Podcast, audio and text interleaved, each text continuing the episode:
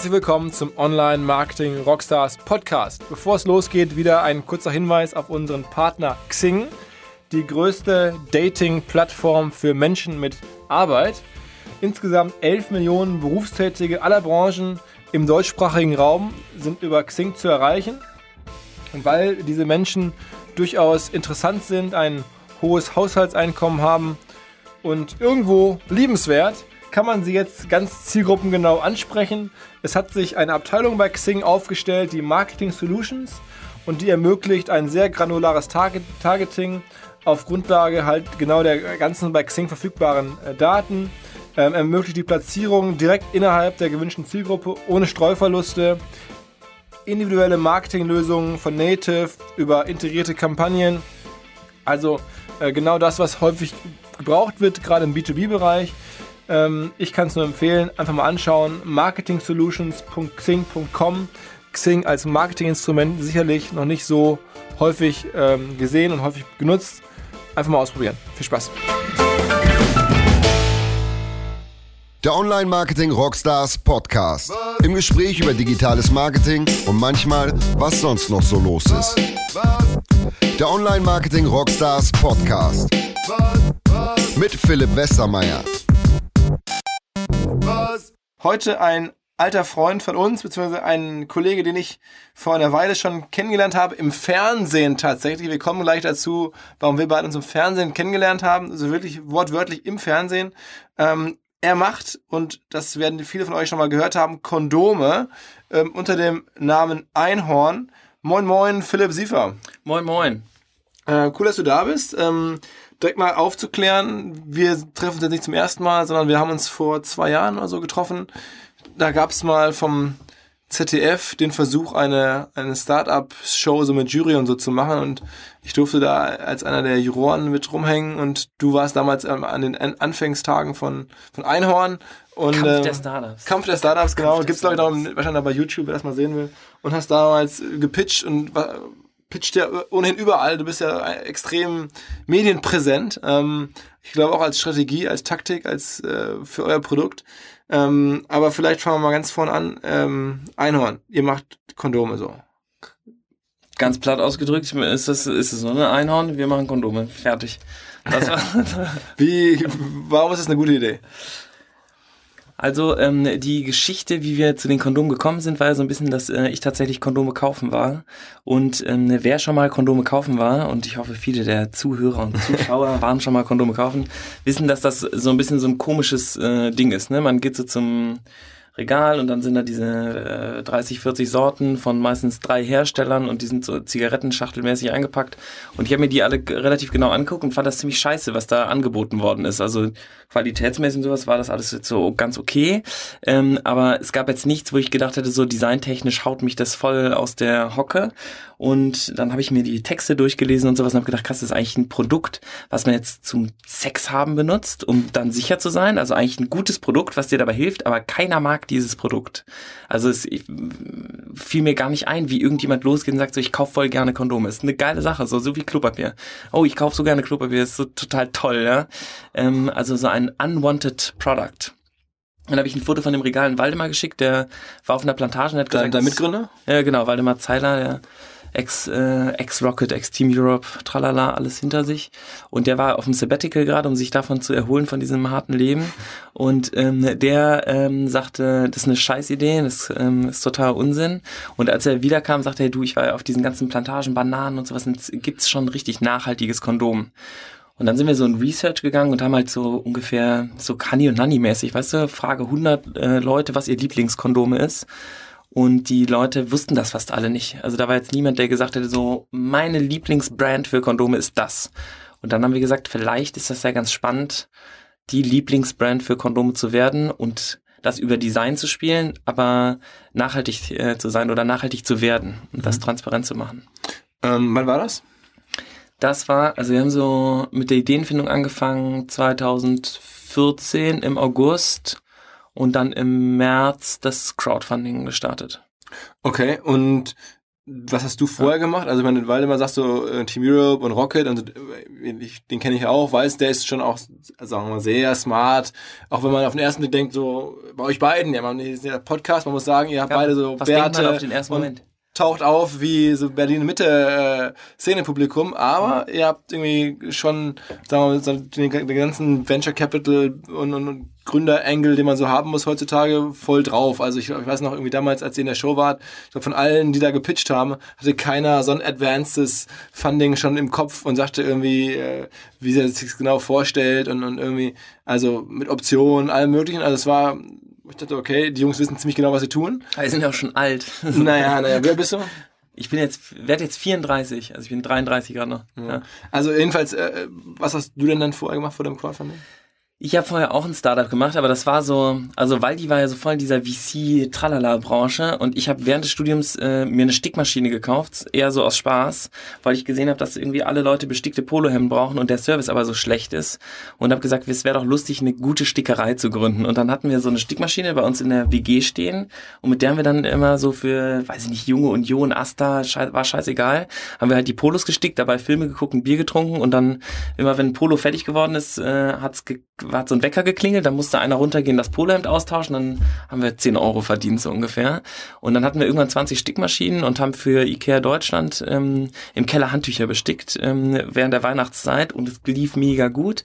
Dann hat ähm, der Herr Josten von Butlers bei uns investiert, also er hat äh, mich bei Ikea gesehen und hat gesagt, wieso macht er das nicht für Butlers und meinte so ungefähr so, wie stellen, wie stellen Sie sich Ihre Zukunft vor? Und da habe ich gesagt, ich würde gerne Software machen, weil das äh, skalierbarer ist. Ja? Das Wort kannte ich. Was Venture Capital ist, wusste ich immer noch nicht.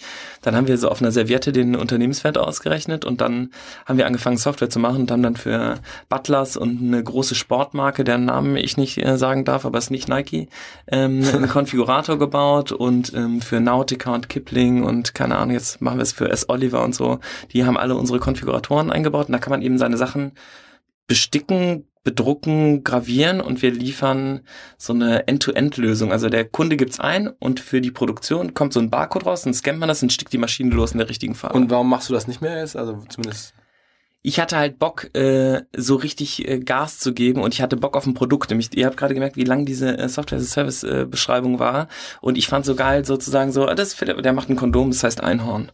Und es sieht gut aus. Danke. Also das, äh, und das fand ich super, super spannend. Außerdem ist es ein sehr, sehr nischiger Markt. Und ähm, es ist Aber es läuft an dem her, du hältst noch Anteile. ist ein cooles oder? Business, ja, fast alle und ähm, das, das läuft besser als je zuvor, seit ich raus bin, auch ein interessantes Learning und Wie viele Leute wir waren, mal, also Also- wir waren mal 20, dann gab es irgendwie Stress, dann waren wir, dann waren wir nur noch fünf, ähm, dann waren es drei, dann waren es wieder acht und irgendwann habe ich gesagt, so du, äh, wenn man jetzt Kondome machen könnte, wäre doch vielleicht auch mal irgendwie eine spannende Erfahrung. Und dann hab- habt ihr ähm, angefangen, Kondome zu machen. Dann haben wir angefangen, Kondome zu Und machen. wer hat die Idee gehabt, das Einhorn zu nennen?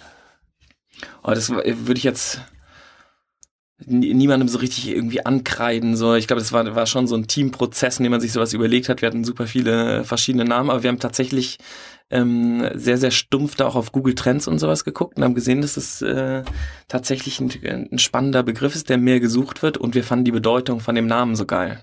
Weil ein Einhorn ja ein Unicorn ist und ein Unicorn-Business macht eine Milliarde Umsatz, das weißt du. Die hören Zuschauer von Online-Marketing-Rockstars natürlich auch. Auf jeden Fall, ja. Ähm, außerdem kann Aber die machen nicht eine Milliarde Umsatz, sondern die sind eine Milliarde wert. Stimmt. Ach, wie gut. Ja. Gut, dass wir das richtig gestellt haben.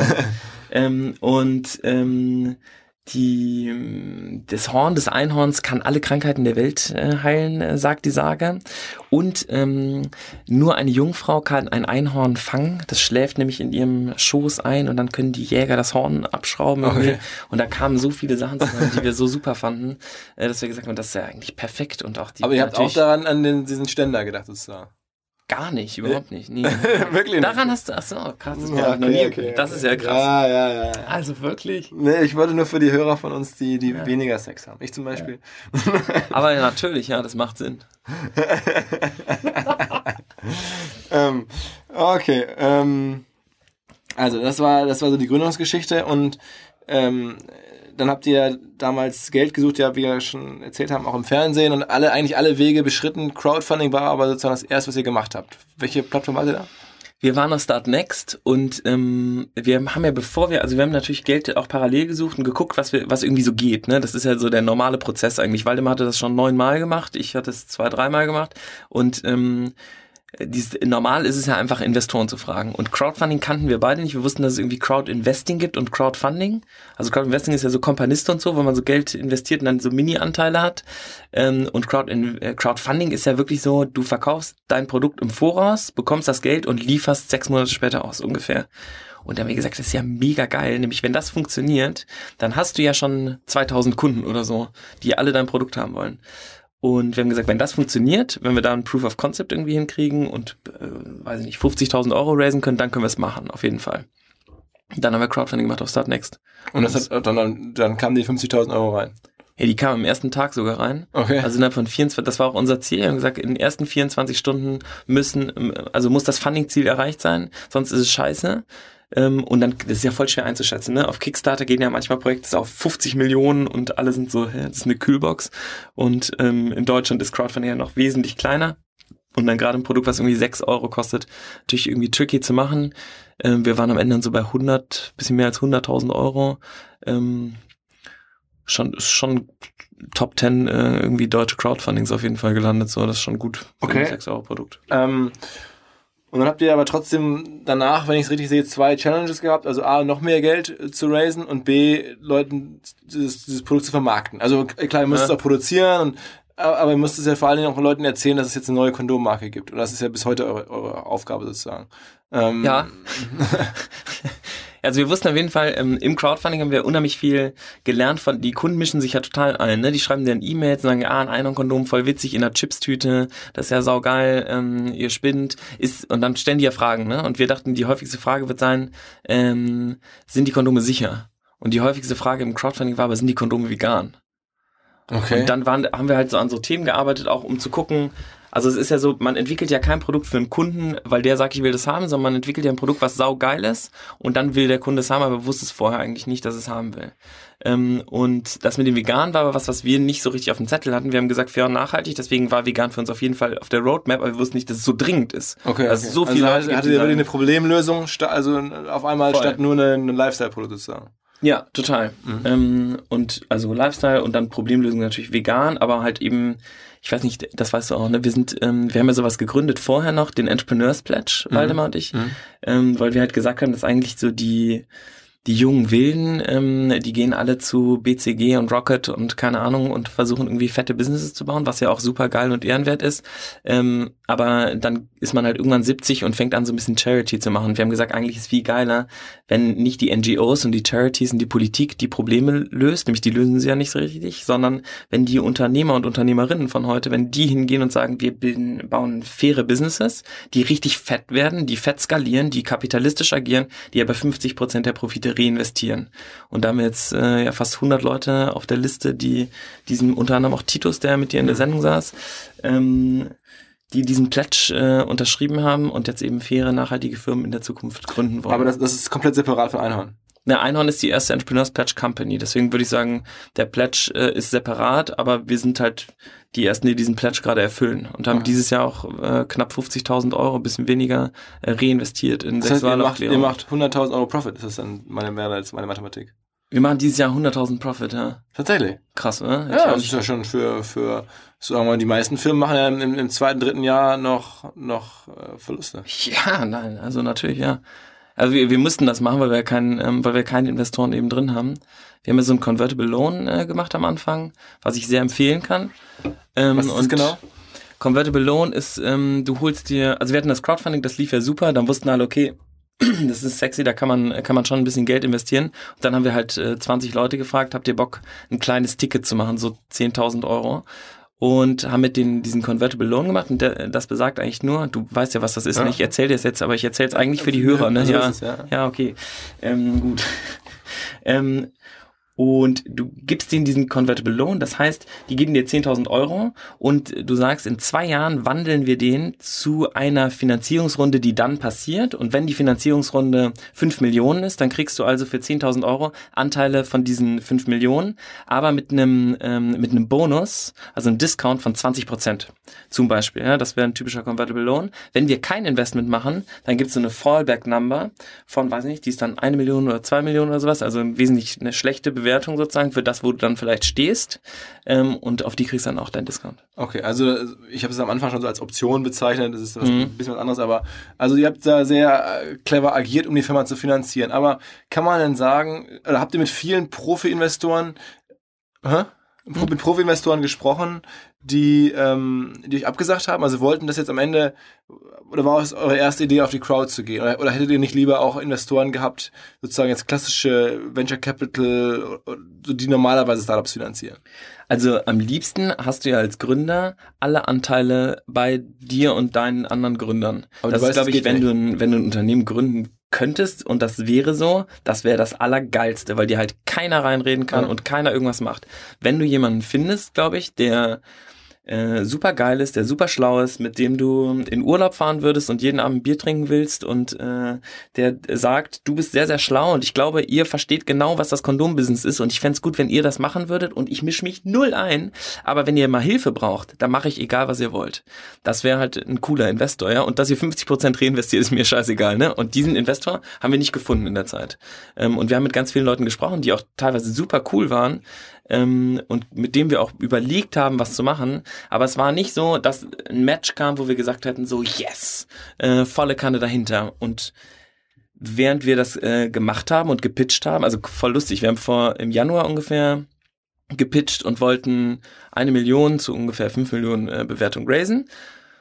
Und wir sind super transparent, ne? erzählen alle so viele Zahlen. Ähm, und ähm, haben das halt probiert, ne, mit Leuten gequatscht und sowas. Und es gab auch Angebote und es war spannend für, für viele, obwohl wir diese 50% Reinvest machen. Und wir haben am Ende nichts gemacht. Und wir wollten diese Millionen investieren in vor allem USA-Expansion und äh, Sampling. Was ja immer so ist, ne? Du schreibst ja einen Businessplan, steht da irgendwas drin, weil du irgendwie sagst, wir müssen jetzt irgendwie Kohle ausgeben für Marketing. Und dann hätten wir 800.000 Miese gemacht und eine Million Umsatz. Und wir haben dieses Jahr äh, eine Million Umsatz gemacht und 100.000 plus. Und das, und das ohne Investment.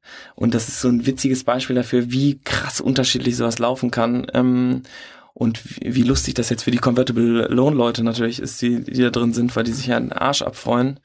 Ähm, und wir haben halt keine Verwässerung oder irgendwas gehabt. Ähm, Lass uns mal ein bisschen über, über, darüber sprechen, wie ihr das geschafft habt, sozusagen auf, diesen, auf diese eine Million zu kommen. Das ist ja, ja am Ende auch eine, auch eine, eine Marketingfrage. Sicherlich in großen Teilen, weil äh, ihr müsst es, diese Kondome in, in Tüten ja verkaufen. Was war sozusagen der Event oder der Moment, wo ihr am meisten verkauft habt? Die Aktion, mit der ihr am meisten verkauft habt? Mm ich weiß gar nicht, ob das so krass relevant ist. Also wir sind jetzt bei DM gelistet ähm, seit letzte Woche Samstag. Das ist äh, mega natürlich. Ja, DM verkauft 30 Prozent der Offline-Kondome, äh, die gehandelt werden. Das ist ein Riesenstep. Wir haben mit Amorelie ähm, einen total tollen Deal. Ja, wir sind in dem in diesem Adventskalender drin, der x tausendmal über die Theke gegangen ist. Das sind natürlich äh, Riesensteps. Wir sind Marktführer im, für Kondome im Biosegment. Das wollten wir dieses Jahr auf jeden Fall erreichen, weil wir das voll spannend fanden, diesen Markt kennenzulernen. Aber ich glaube, für uns, äh, also abgesehen davon, dass das natürlich ein unfassbares Glück ist, ne, was, was du haben äh, musst, sonst funktioniert es halt einfach nicht so. Ist ja niemand da, der irgendwie sagt, hier ist mein Rezept, so, sondern irgendwann passieren ja total komische Sachen. Dies, der DM-Deal kam, weil ich auf dem GDI in Zürich gesprochen habe. Da habe ich einen Vortrag gehalten über ähm, How to Unfuck the Economy Products für Generation Y. Und da saßen äh, die zwei DM-Geschäftsführer und die fanden das lustig und haben gesagt, diese Entrepreneurs Pledge-Idee, die ihr da verfolgt und dieses Reinvest finden wir cool und euer Produkt ist irgendwie eine Aufhübschung dieser Ecke. Kommt doch mal nach Karlsruhe und lasst uns mal quatschen. Dann hatten wir mit denen ein super Gespräch und haben das dieses Jahr sogar noch eingetütet, äh, was ja unmöglich eigentlich ist. Aber wenn, wenn man jetzt überlegt, was die Faktoren sind, dann haben wir volle Kanne gesetzt auf Brand. Also wir haben gesagt, wer, was ähm, kostet wenig Geld und, ähm, und was kann man aber sehr gut machen, was, was die Konkurrenz vielleicht nicht so hinkriegt. Und das war totale Authentizität, Authentizität und ähm, das alles in eine Marke zu schmeißen und darüber zu sprechen. Und Aber ihr müsst die Marke ja irgendwie sozusagen an die Menschen tragen. Also ich meine, ich kriege das so ein bisschen mit, äh, hm. weil, weil ihr in der, in der Gründerszene natürlich für viele, äh, für viel Bass gesorgt habt, einfach aufgrund des Themas. Aber der normale, sagen wir mal, nicht jetzt grünes interessierte Mensch, der, der den braucht ihr. Ihr könnt jetzt ja nicht nur mit Leuten aus der engsten Blase eure Umsätze Nee, das reicht nicht. Die haben ja auch nicht so viel Sex. das wirklich, ja. Die arbeiten ja alle die ganze Zeit. Genau. Ne? Aber sag mal, also, also, also ich zumindest, ne? Ich schließe nur von mir auf die anderen. Ähm, nee, also ähm, wir haben halt versucht, Geschichten zu erzählen, die nicht so, also wir sind, haben ja super wenig so klassisches Marketing gemacht, ne? Dass wir gesagt, wir haben so Banner-Ads geschaltet auf Facebook und das lief mir, das haben wir ja gar nicht gemacht, sondern wir haben ja immer Geschichten erzählt, die so multiplizierbar waren, dass sie medial interessant waren.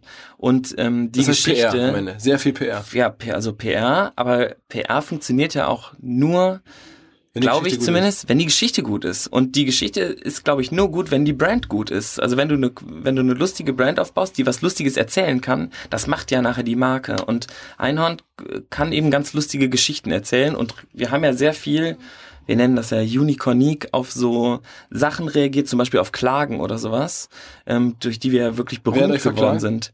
Ein Mitbewerber hat uns verklagt. Ein anderer fairer äh, Mitbewerber hat uns total schon während des Crowdfundings äh, verklagt und dann später auch nochmal ähm, wegen äh, komischen Sachen. Und äh, eine Sache war wegen dem Spruch, der auf der Packung stand. Da stand äh, was mit Orgasmen drauf. Hm. Und ähm, wir haben den Prozess auch verloren, aber wir sind bis in die New York Times äh, gekommen und Startseite Bildzeitung und haben eine Demo am Brandenburger Tor am Pariser Platz organisiert für den Orgasmus der Frau weil unsere Rechnung halt war, die Frau kommt zweimal, der Mann kommt einmal und dann wurde uns äh, unterstellt, dass wir für Mehrfachnutzung äh, des Kondoms äh, einsetzen würden.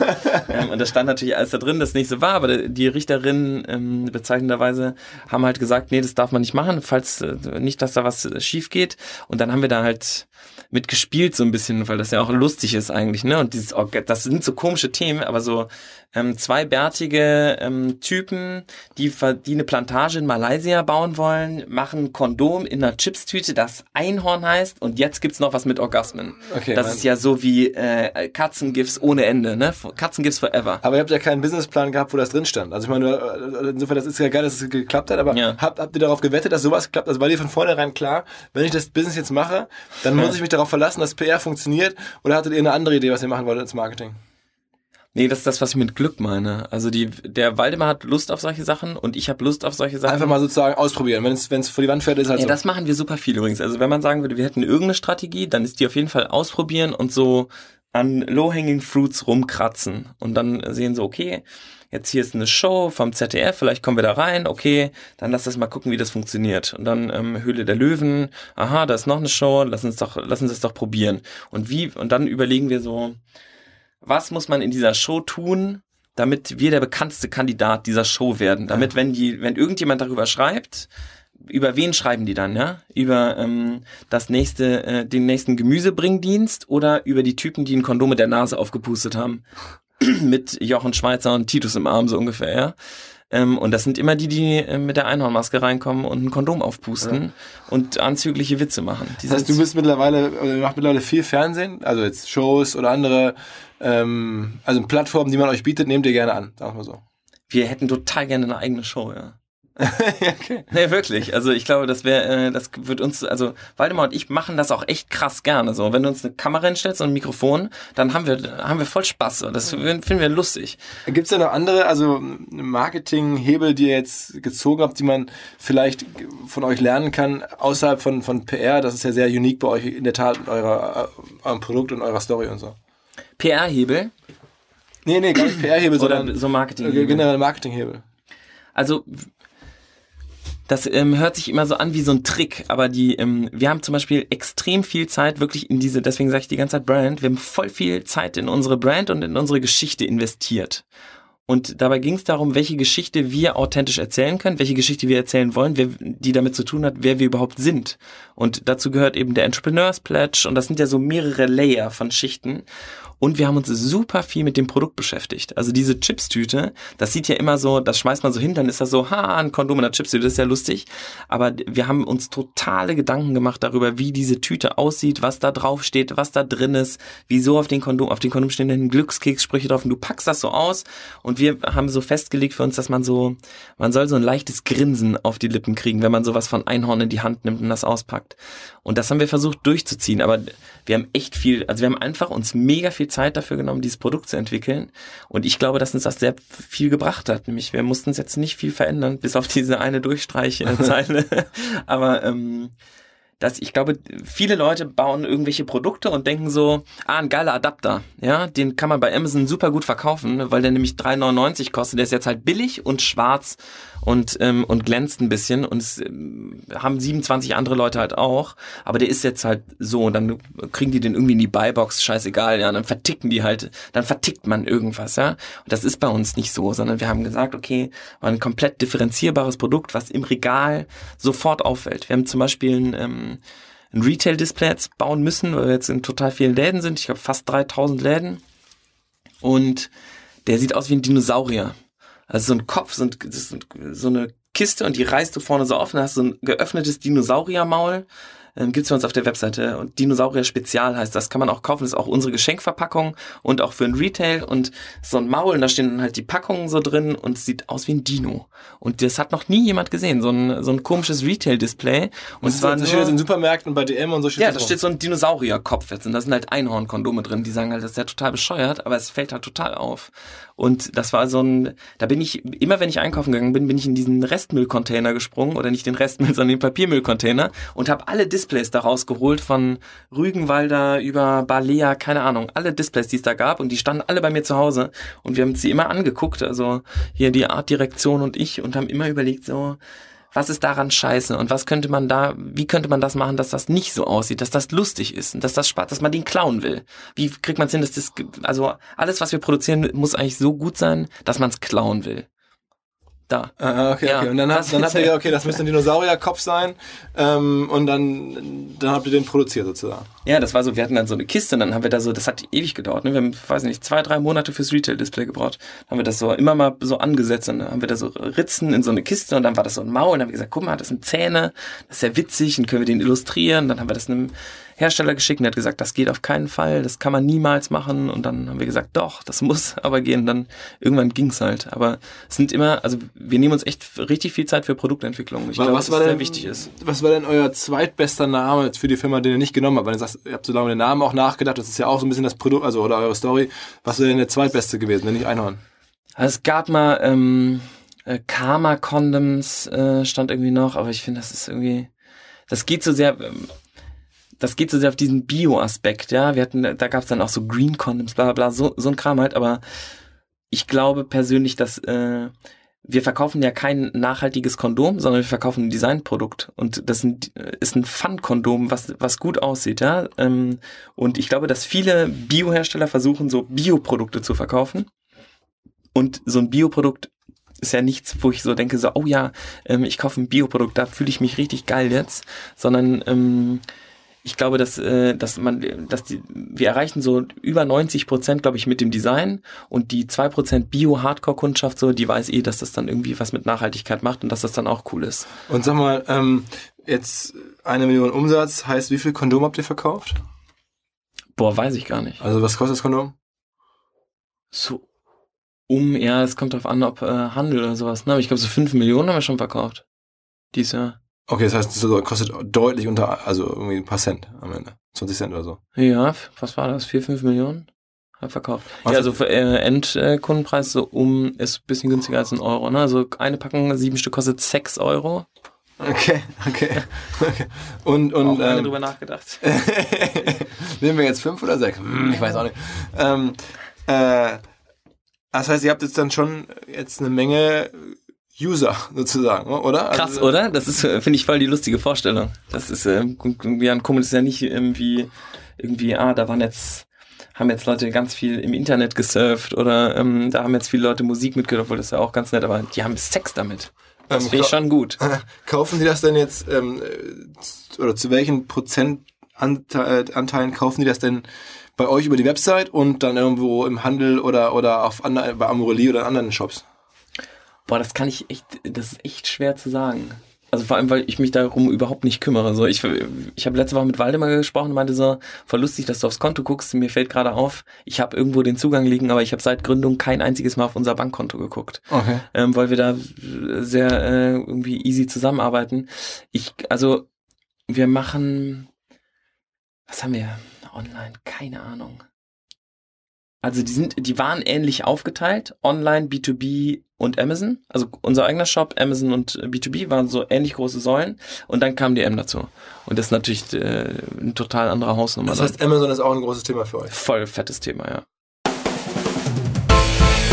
Ganz kurze Unterbrechung und Hinweis auf unsere Partner von Satu, Z-A-T-T-O-O. Wir haben schon in den letzten Wochen darüber berichtet. Die Kollegen von Satu sind der Marktführer beim TV-Streaming und gerade in den Zeiten von ähm, DVB-T-Abschaltung, die kommt nämlich demnächst, dass das DVB-T-Signal abgeschaltet wird, wird Satu nochmal richtig spannend. Ab dem 29.03. gibt es keinen DVB-T mehr, es gibt nur noch DVB-T 2. Dafür braucht man dann irgendwie einen extra Receiver und man muss sich sogar für ein Jahr binden, um dort auch Privatsender empfangen zu können.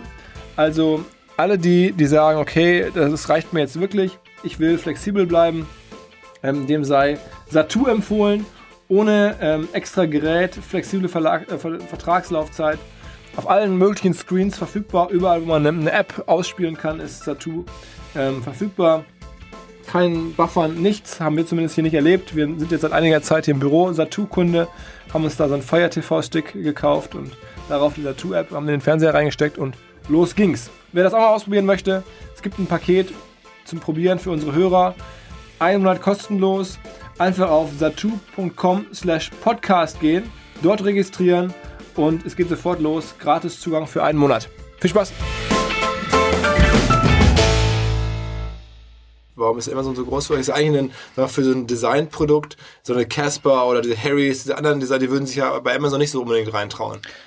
Also für uns war eher nicht, mal wegen Designprodukt, sondern wir waren eher so, ähm, wie verhält sich Amazon gegenüber ihrer, ihrer Mitarbeiter und so. Und das fanden fand vielleicht nicht so super. Wir haben gesagt, wir müssen uns genau da positionieren, wo sich andere Marken auch positionieren.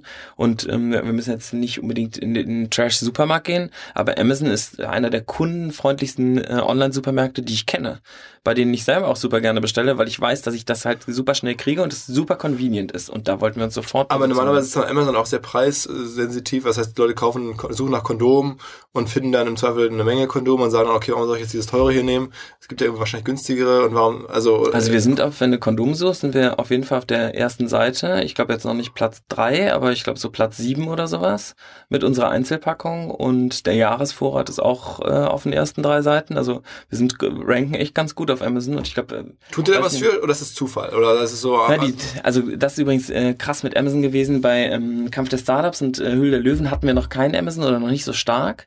Und äh, da ist der ganze Traffic auf unsere eigene Seite gegangen, ja, was ja mega teuer ist. Ne? Und du musst dich dann darum kümmern, dass das irgendwie funktioniert. Und hast voll den scheiß Peak drin und ist total nervig.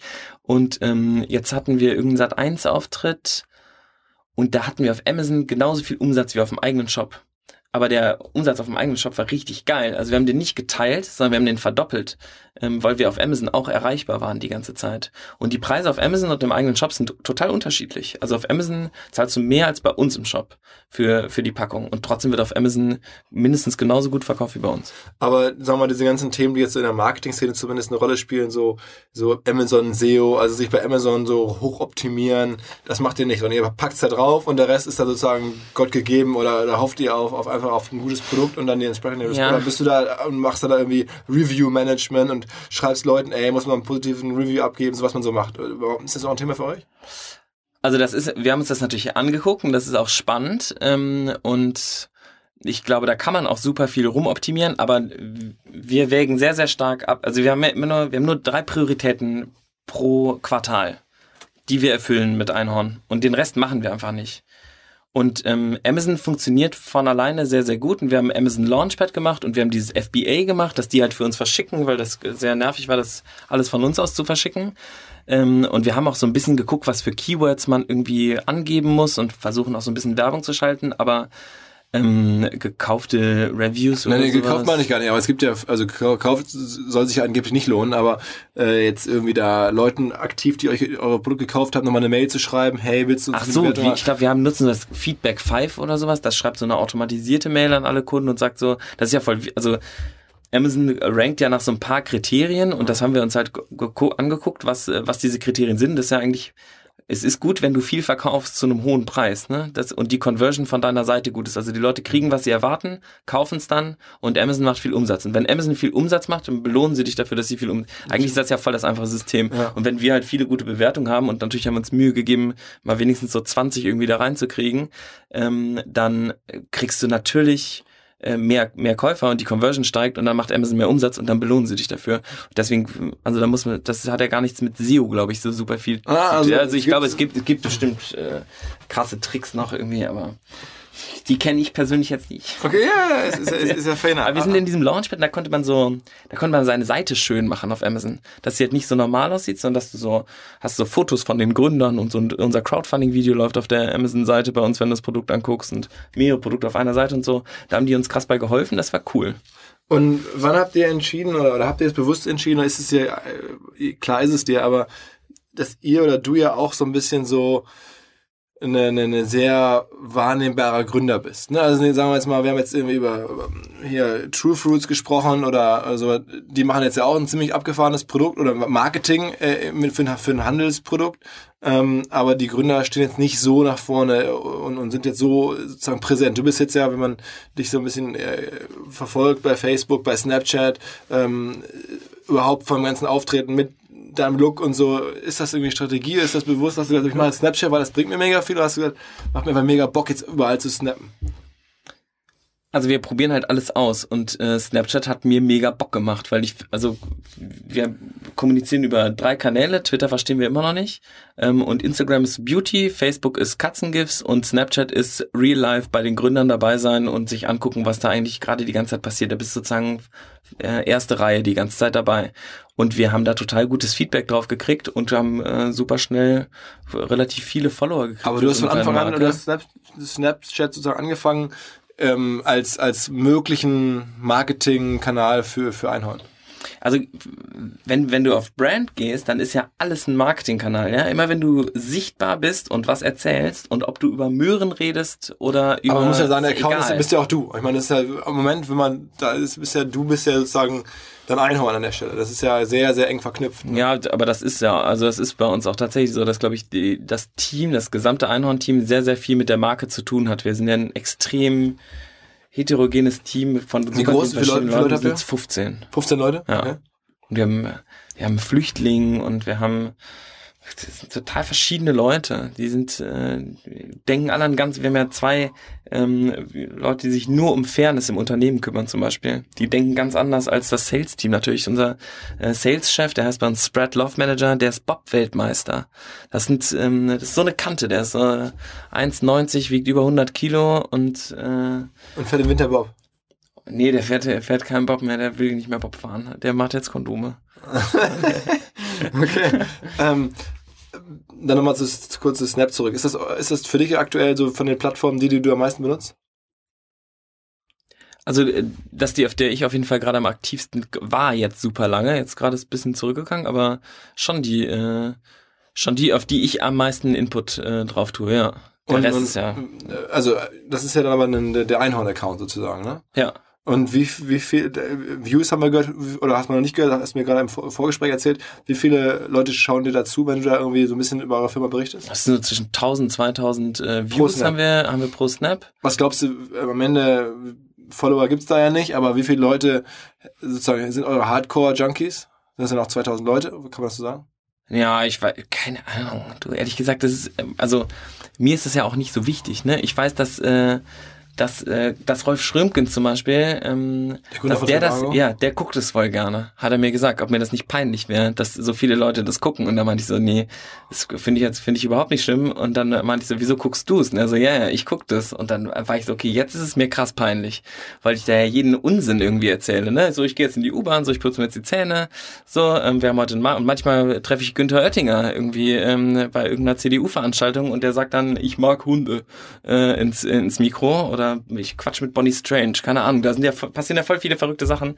Ähm, und ich glaube, also was wir immer gemacht haben, war, wir haben gesagt, wir haben lieber 1000 Lover als eine Million Fans so eine Million Liker, die irgendwie beim Gewinnspiel mitmachen wollen, die bringen dich ja nicht wirklich weiter. Aber tausend Leute, die das richtig cool finden, was du machst. Und die, wenn, als wir jetzt bei DM zum Beispiel gelistet worden sind, haben die so ein Gewinnspiel gemacht und so und haben so ein paar Leute geschrieben, ah, oh, dieser scheiß Einhorn-Hype, das geht mir voll auf die Nerven. Und dann kamen unsere tausend Fans an und haben jeden Beitrag kommentiert und haben gesagt, hier, auf dem Blogartikel kannst du nachlesen. Und nee, das stimmt nicht und die sind cool und guck dir das mal auf Snapchat an, das hat er gestern erzählt. Und hier, und äh, hast du den Artikel über Nachhaltigkeit gelesen und die waren schon vor dem Hype da und tralala plötzlich hast du so tausend Leute, die, äh, die einfach verstehen, was du tust, weil du die die ganze Zeit bespielst. Also du bist für die ja wie ein Medium, was, was halt konsumiert wird und die, die brennen voll ab für dich. Aber das kannst du dir cool. dann vorstellen vor dem Hintergrund, dass andere Brands das auch machen können? Ich meine, sowas, du bist jetzt ja nun ein sehr authentischer, sehr auch eckiger, spannender Typ irgendwo.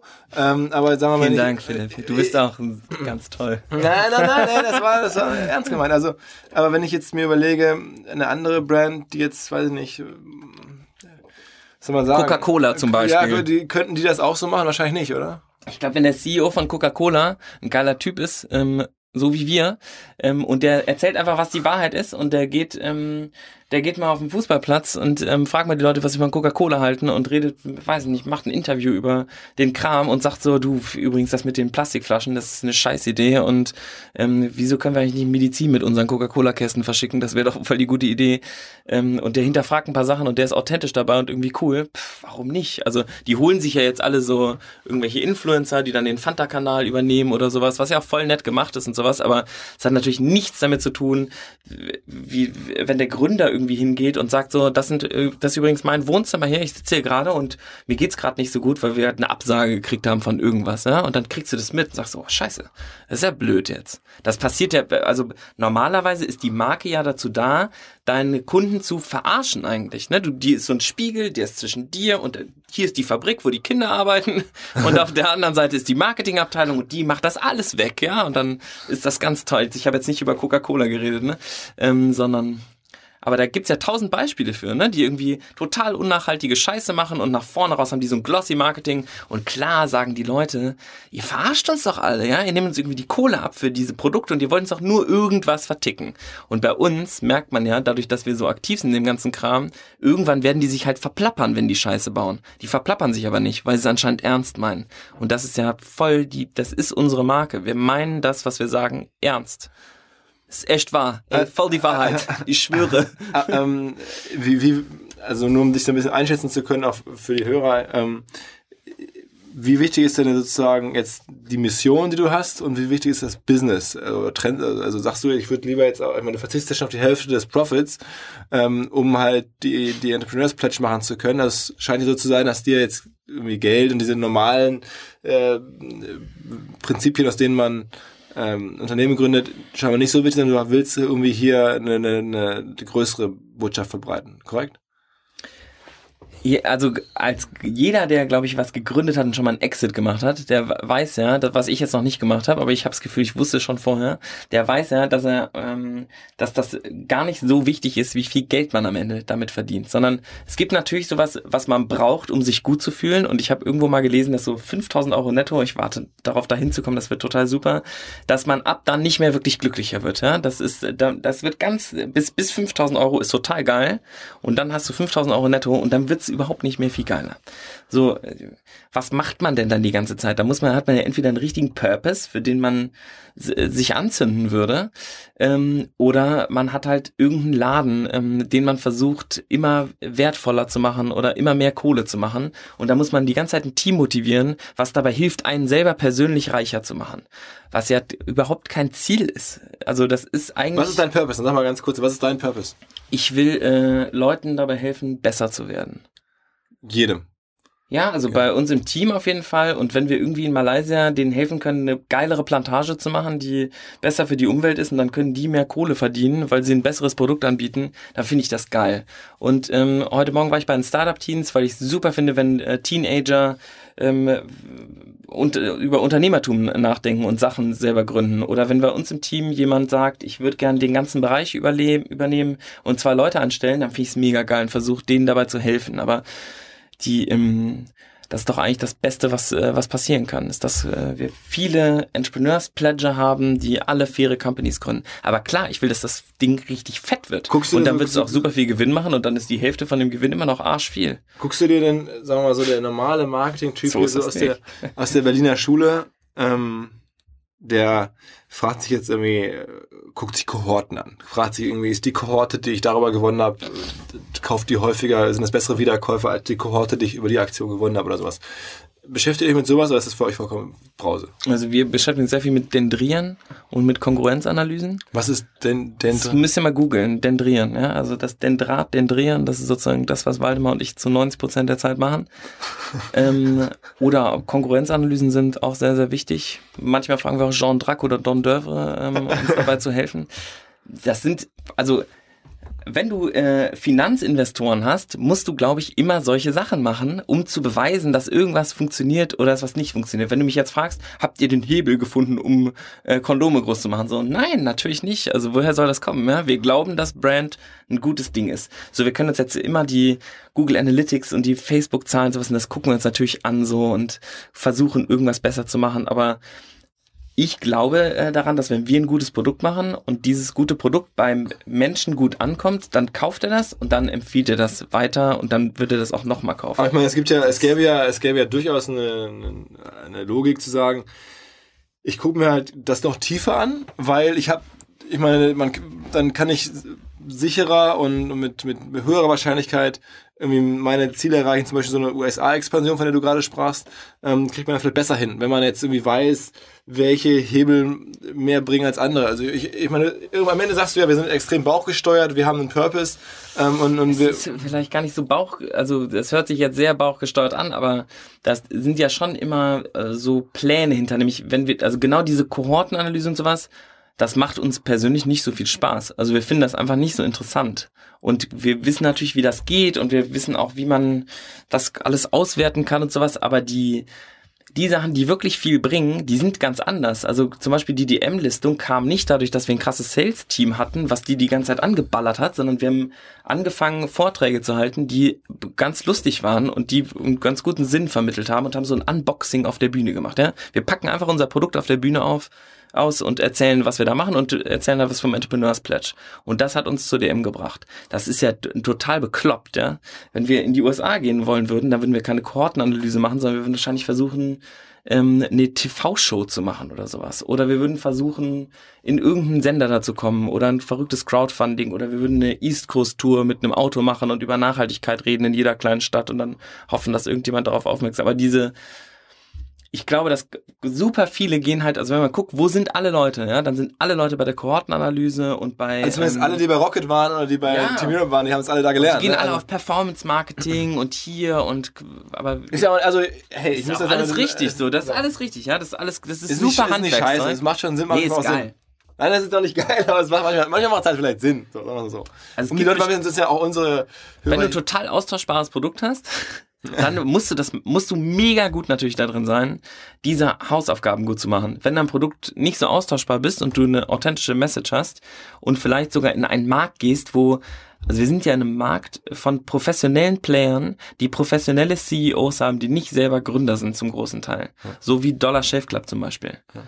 Und das sind voll interessante Märkte, weil die, die teilen sich meistens so eine Art Monopol auf. Ja, das sind jetzt irgendwie drei große Player in Deutschland, die 90 Prozent des Marktes ownen. Und die machen seit 30 Jahren genau das, was sie machen. Also und Durex und Billy Boy. Durex, Re- Ritex, Billy Boy. Und die sind alle cool und die machen alle super Produkte und so. Und hey, wir haben euch total lieb und wir sind mit denen auf Twitter befreundet und so.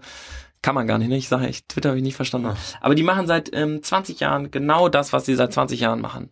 Und wenn du, du weißt doch, wie das ist, wenn du mit jemandem redest, der über 40 ist und dem sagst so, hier ist Social Media, ne? Das ist so ein Ding. Dann sagen die, ja, das ist, äh, ist auch wichtig für uns. dieses äh, Facebook, das ist wichtig für uns. Haben Sie dann- gelesen. Und dann guckst du es an, dann ist das, ist das halt einfach nicht so, wie man das auch machen kann. Und das ist natürlich dann irgendwie ein spannender Bereich. Aber wenn du in diesen Kohortenanalysebereich gehst, ja, dann muss das den Draht schon mitbringen. Ähm, okay, okay. Ähm, habt ihr mit, sagen wir mal, Testimonials, Prominenten oder irgendwie sowas gearbeitet? So andere Influencer, außer dass du selber einer jetzt so ein bisschen bist? Äh, habt ihr da, da andere Leute, die euch auch geil finden oder, oder irgendwie euch gepusht haben? Ja, also wir hatten so, ähm, wir hatten in der Crowdfunding-Kampagne schon ähm, berühmte Leute, die uns unterstützt haben, was, was wir gar nicht wussten. Ähm, zum Beispiel Jennifer Weist von Jennifer Rostock, die Sängerin. Mhm. Und die hat auch über uns total äh, super gesnapchattet, aber ohne, dass wir die gefragt haben, weil die das Produkt einfach gut fand. Deswegen wieder dieses voll in die Produktentwicklung und dann nimmst du es in die Hand und sagst so, ha, darüber rede ich aber gerne. Ähm, und davon gab es ein paar. Sag mal ein paar andere Namen. Die das gemacht haben. Also heute habe ich zusammen gepostet hier mit äh, Die Fashion 100. Ähm, weiß ich nicht, Sami Slimani war bei der Glow bei uns am Stand und hat ähm, in unserem Automaten gespielt. Ja, wenn man uns für uns geinfluenced. Äh, Titus hat den Pledge unterschrieben.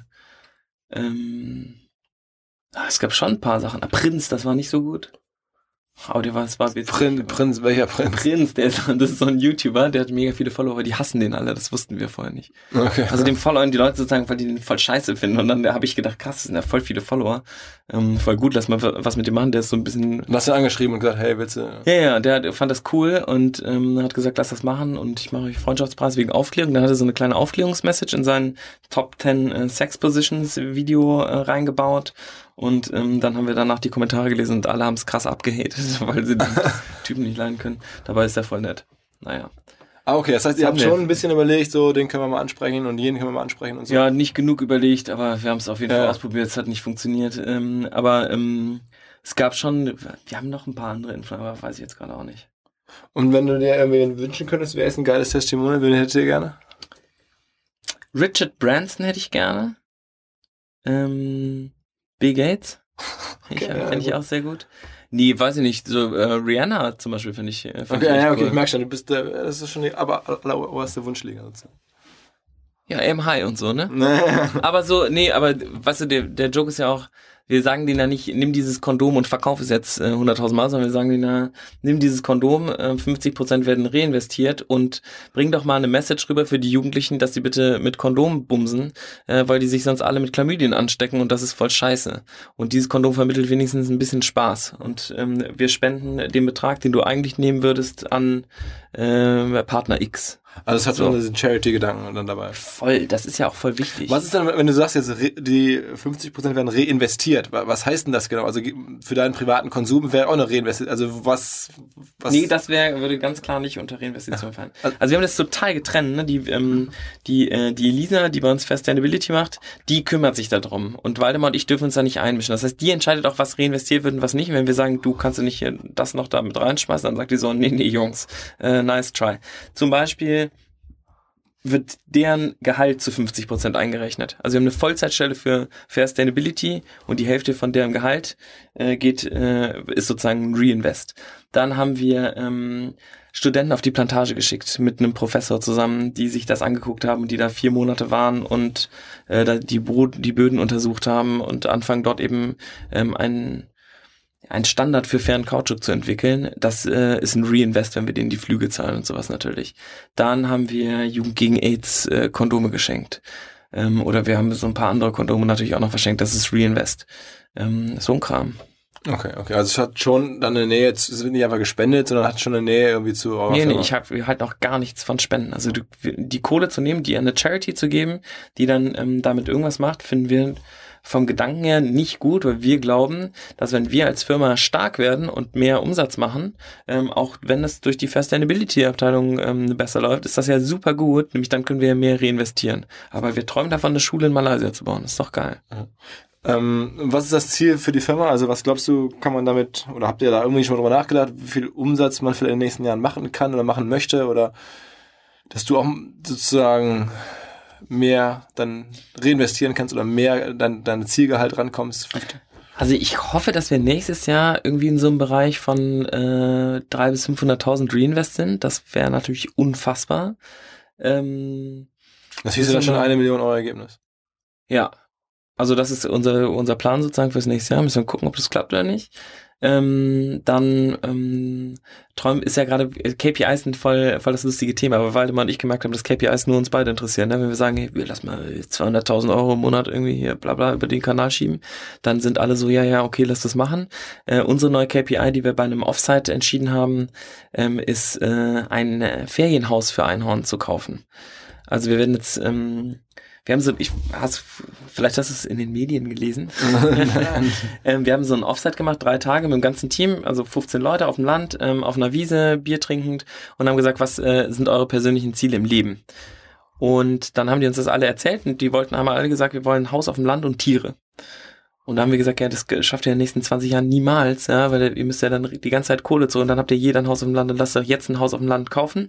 Und dann haben wir das als Offsite. Äh, und daran arbeiten wir jetzt gerade. Und da haben wir auch entschieden, dass alle so viel Urlaub haben, wie sie wollen.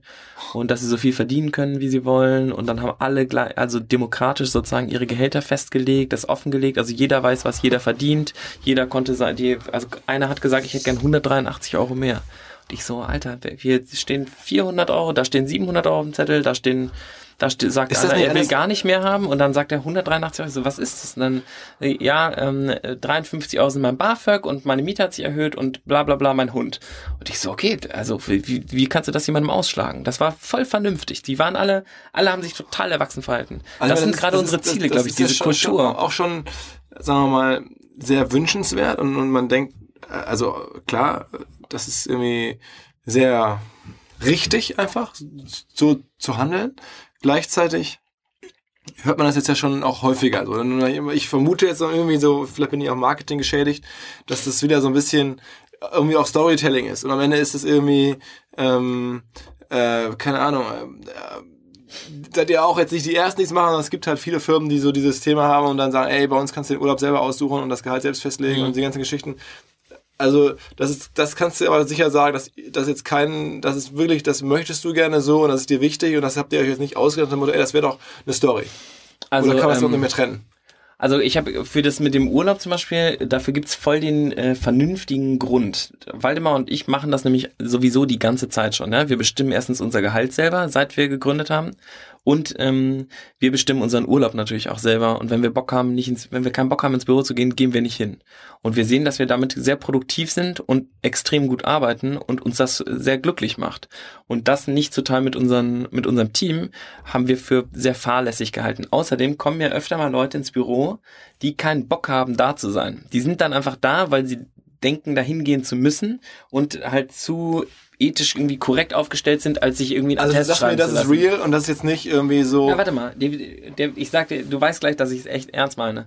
Ähm, wenn jemand ins Büro kommt, der hat eigentlich keinen Bock da zu sein und der sitzt mit mir ähm, irgendwo und ich will mit dem an einer Idee arbeiten und der hat keinen Bock, dann performt er ja nicht. Und ich habe keinen Bock, mit Leuten zu arbeiten, die keinen Bock haben, äh, an was zu arbeiten, was mir gerade wichtig ist. Deswegen will ich, dass jemand, der keinen Bock hat, zur Arbeit zu kommen, zu Hause bleibt. Und der hat dann die Entscheidung, sich morgen, der kann sich morgens überlegen, habe ich Bock ins Büro zu gehen? Und wenn der dann Ja sagt oder die, dann ähm, geht er mit einem anderen Gefühl im Bauch, glaube ich, ins Büro, weil der selbst entschieden hat, ob er da sein will oder nicht. Und es wird echt genutzt. So, die Leute sagen, ich komme heute nicht. Und dann kommen die nicht. und ist mir scheißegal. Und wenn die einen Termin gehabt hätten? Ja, die sind alle erwachsen, ne? Also die sagen dann den Termin ab oder verlegen den oder äh, sie kommen dann für den Termin rein und gehen dann wieder. Also das okay, ist ja der Witz. So, ich glaube, dass die Leute, mal gucken, wie das ist, wenn wir 100 Leute sind, ja. Aber ähm, ich glaube gerade die Leute, die wir haben, die sind super erwachsen und die wissen alle, dass wenn sie das alle machen gleichzeitig die ganze Zeit, ja, das weiß ich ja auch, ja, wenn ich da überhaupt nicht mehr hingehe, dann ist das halt auch scheiße für den Laden. Das kann man halt auch nicht machen. Aber das kann man ja selber entscheiden, wie viel anscheinend irgendwie geht und wie viel nicht. Philipp, du bist auf jeden Fall, ähm, glaube ich, gemacht dafür, ein, so eine Marke zu machen und irgendwie äh, solche Stories zu erzählen, weil dir glaubt man es wirklich. Prost. Ähm, und sowas kann man nicht äh, kopieren. Sowas ist wirklich oh, sehr, sehr original. Äh, ich, Unicornique nehmen wir das. Unicornique. Unicornique. Ich würde mir äh, freuen, ich würde mich freuen, wenn's, wenn ihr damit richtig weit kommt. Äh, und ja, drückt euch die Daumen. Wir werden das auf jeden Fall beobachten und finde, das ist mal ein anderer Ansatz. Wahrscheinlich nicht für alle übertragbar, weil man muss irgendwie so ein bisschen so Philipp Siefer in sich haben oder Waldemar Zeiler. Ähm, Und vielleicht ist jetzt hier die Botschaft dieser einzelnen Podcast-Episode. Seid alle ein bisschen mehr Philipp Siefer. Das wird uns vielleicht ein bisschen gut tun. Nicht alle so ganz so extrem, aber vielleicht alle ein bisschen. I don't know. Danke, dass du da warst. Ähm, sollen wir noch einen Gutscheincode machen? Gerne, gerne, ja. Sollen, ja, wir, sollen wir, wenn, wenn das gesendet wird, das wird ja jetzt Ende des Jahres gesendet, ne? Oder Anfang nächsten Jahres, ja können wir einen Gutscheincode OMR machen für ja. Online-Marketing Rockstars. Korrekt, ja. Und dann machen wir, was machen wir, 20 Prozent? Musst du sagen, ja, 20 Prozent. 20 Prozent auf alles. Ja, außer Tierfutter. Ey, das genau. darf man nicht sagen, der ist geschützt bestimmt. Okay. Die sind pleite, ne? 20 Prozent auf alles für Online-Marketing Rockstars. Okay, auch auf Penis- und Muschi-Stempel. Ah, was habt ihr noch? Ihr habt, ihr habt Kondome, was habt ihr noch? Penis- und Muschi-Stempel. Und noch andere Produkte? Geschenkpapier. Wir haben gerade ein Magazin rausgebracht. Das Hab hast du in der Hand mit Tattoobogen. Sehr, sehr gutes Magazin. Mit uh. 60.000er Auflage. Unfassbar. 60.000 Auflage? Ja, 60 wo, wo kommen diese 60.000? Mehr als Business Punk. Krass, oder? Wo, wo, Hallo Business Punk. wo, wo gebt ihr die raus? Wo, wo, die sind bei uns in den Paketen und äh, in jeder DM-Filiale. Ach wirklich? Ja. Die liegen jetzt in jeder. Die fanden das. Ich habe denen das äh, geschickt und wir wollten so 5000 für uns machen und haben gesagt, das wird bestimmt witzig. Und dann hat DM, habe ich denen das geschickt, haben gesagt, guck mal, das machen wir gerade, ist das nicht lustig? Und haben die gesagt, oh cool, können wir das auch machen. Also liebe ähm, Rockstars-Hörer, auf zu DM, das Einhorn-Magazin. Ähm, das ist auf jeden Fall weg jetzt. Äh, das ist äh, bis diese Woche ist es reingekommen und jetzt ist, glaube ich, ist Schluss. Alles klar, Philipp. Ähm, sehr, sehr geil. ähm, ich bin gespannt, wie es weitergeht und ja, drückt euch die Daumen. Danke. Ciao, ciao. Bevor es vorbei ist, noch ein ganz kurzer Hinweis, der aber, wenn er denn stimmt, und davon gehe ich eigentlich aus, die Welt verändern könnte, denn ich sage jetzt hier offiziell, Paid Content funktioniert. Noch nicht überall, noch nicht in jeder Form, aber bei uns zumindest kann man es mittlerweile wirklich ganz klar so sagen. Wir produzieren ja, wie ihr wahrscheinlich wisst, einmal im Monat einen kostenpflichtigen Report, kostet 99 Euro, zu einem bestimmten Teilsegment, Teilthema innerhalb des Online-Marketings. Geht es dann um meinetwegen um Facebook-Advertising für, für Profis oder um Pinterest oder um Snapchat oder Influencer, ganz viele verschiedene Themen. Man muss einfach sagen, wir haben da mittlerweile doch äh, sehr, sehr viele Leute, die sagen, das finde ich spannend, das, das kaufe ich und lade ich mir dann runter. Und wir haben da extrem viel auch positives Feedback drauf. Und insofern, ähm, wer das noch nicht kennt, sei es empfohlen. Und die, der Rückschluss ist dann ja auch irgendwie, glaube ich, gestattet. Nämlich, das ist Paid Content, wie er im Buche steht. Ein kostenpflichtiges PDF mit, mit spannenden Inhalten, mit in die, die, wir sehr viel Arbeit stecken. Wir haben eine kleine Redaktion extra nur dafür aufgebaut, die nur diese Reports schreibt und recherchiert und der wirklich da tief sich einarbeitet in, in Themen und Fach, Fachgespräche führt und so weiter. Ähm, also wenn das jetzt so in anderen Bereichen auch funktioniert wie bei uns und anderen Paid-Content-Lösungen, dann glaube ich, äh, ist die Zukunft der Medien deutlich positiver zu bewerten als vielleicht noch vor einer Weile, als man dachte, Paid-Content geht wirklich nur im Porno-Bereich oder so. Äh, ist nicht so. Tschüss.